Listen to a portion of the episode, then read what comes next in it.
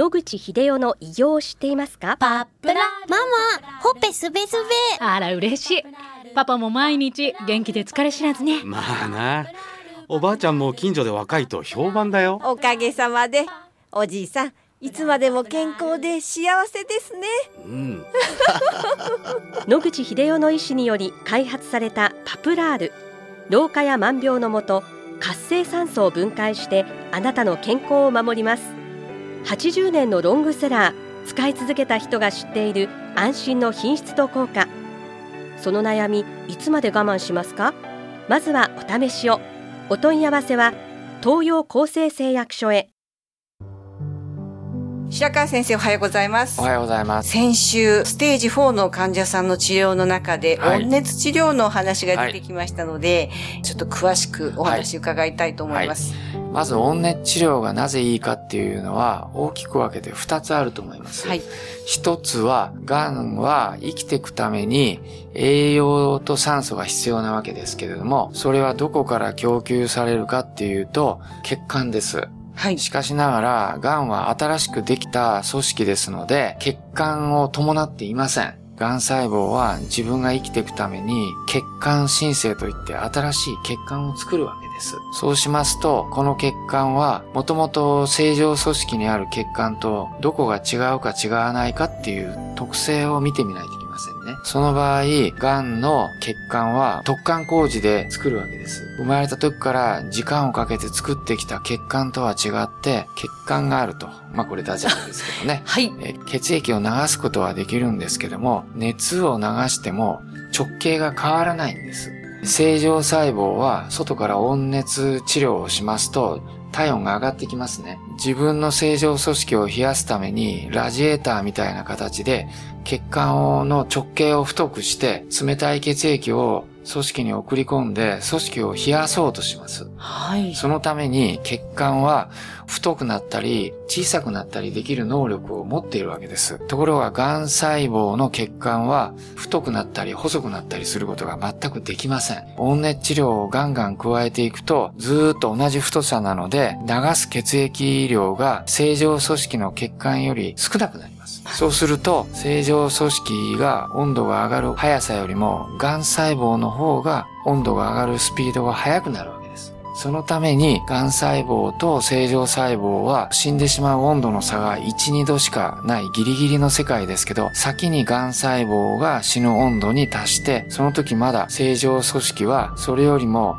ちょっとだけ低い温度に保たれるという可能性があるという、こういう違いが出てくるんです。はいそのために温熱治療をして、癌細胞の組織に先に高い温度を与えて、正常組織はそれよりも低い温度に留まるような違いを癌細胞の血管の弱点をついてやるというのが温熱治療の一つの考え方です。もう一つはですね、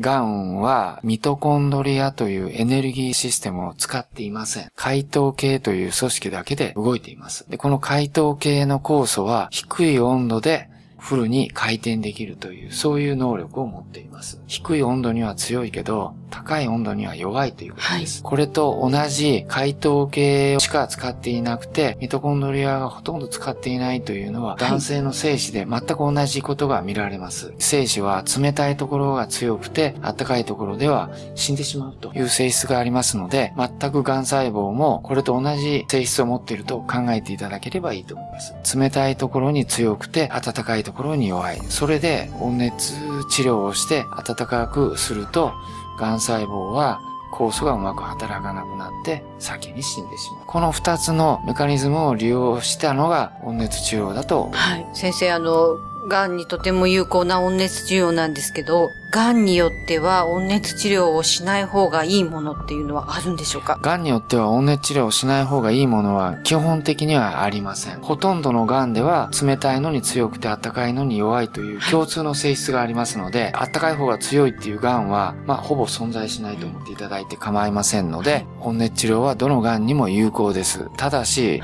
本にも書きましたけども、肺がんだけは要注意です。肺という組織は空気でできています。他の臓器は水でできた臓器なんです。同じように肺と他の臓器を温めていきますと、当然中が空気である肺の方の温度の上がりが早いわけです。体の中を40度にしようと思って温熱治療を開始すると肺の中の空気は43度ぐらいになってしまいます。うん、かなり高温になってしまうので、肺がんの方で結構進行した人は、この肺の中の温度が上がりすぎたために、それが刺激になって咳や痰を誘発して苦しくなります。肺を患っている場合には、私どもでは時間を半分に短縮すると。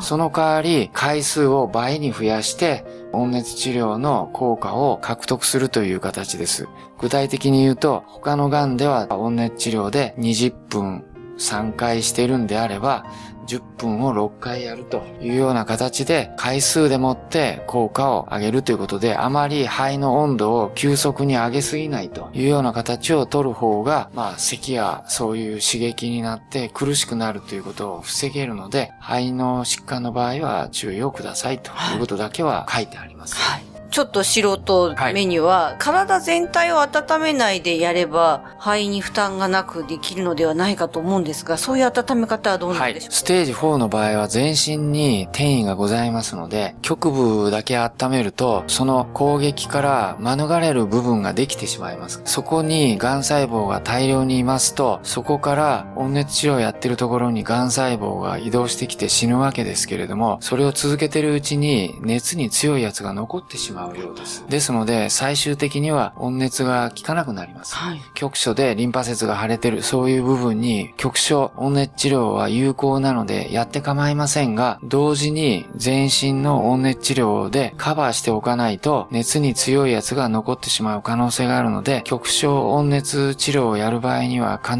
ず全身温熱治療を併用していただいた方が、我々の経験からすると、転移が広がって熱に耐性になってしまうような癌細胞の存在を防ぐということには有効だと思っています。はい。ありがとうございます。はい、またこの続きは来週お願いいたします。はい、お話の相手は FM 西東京の飯島千尋でした。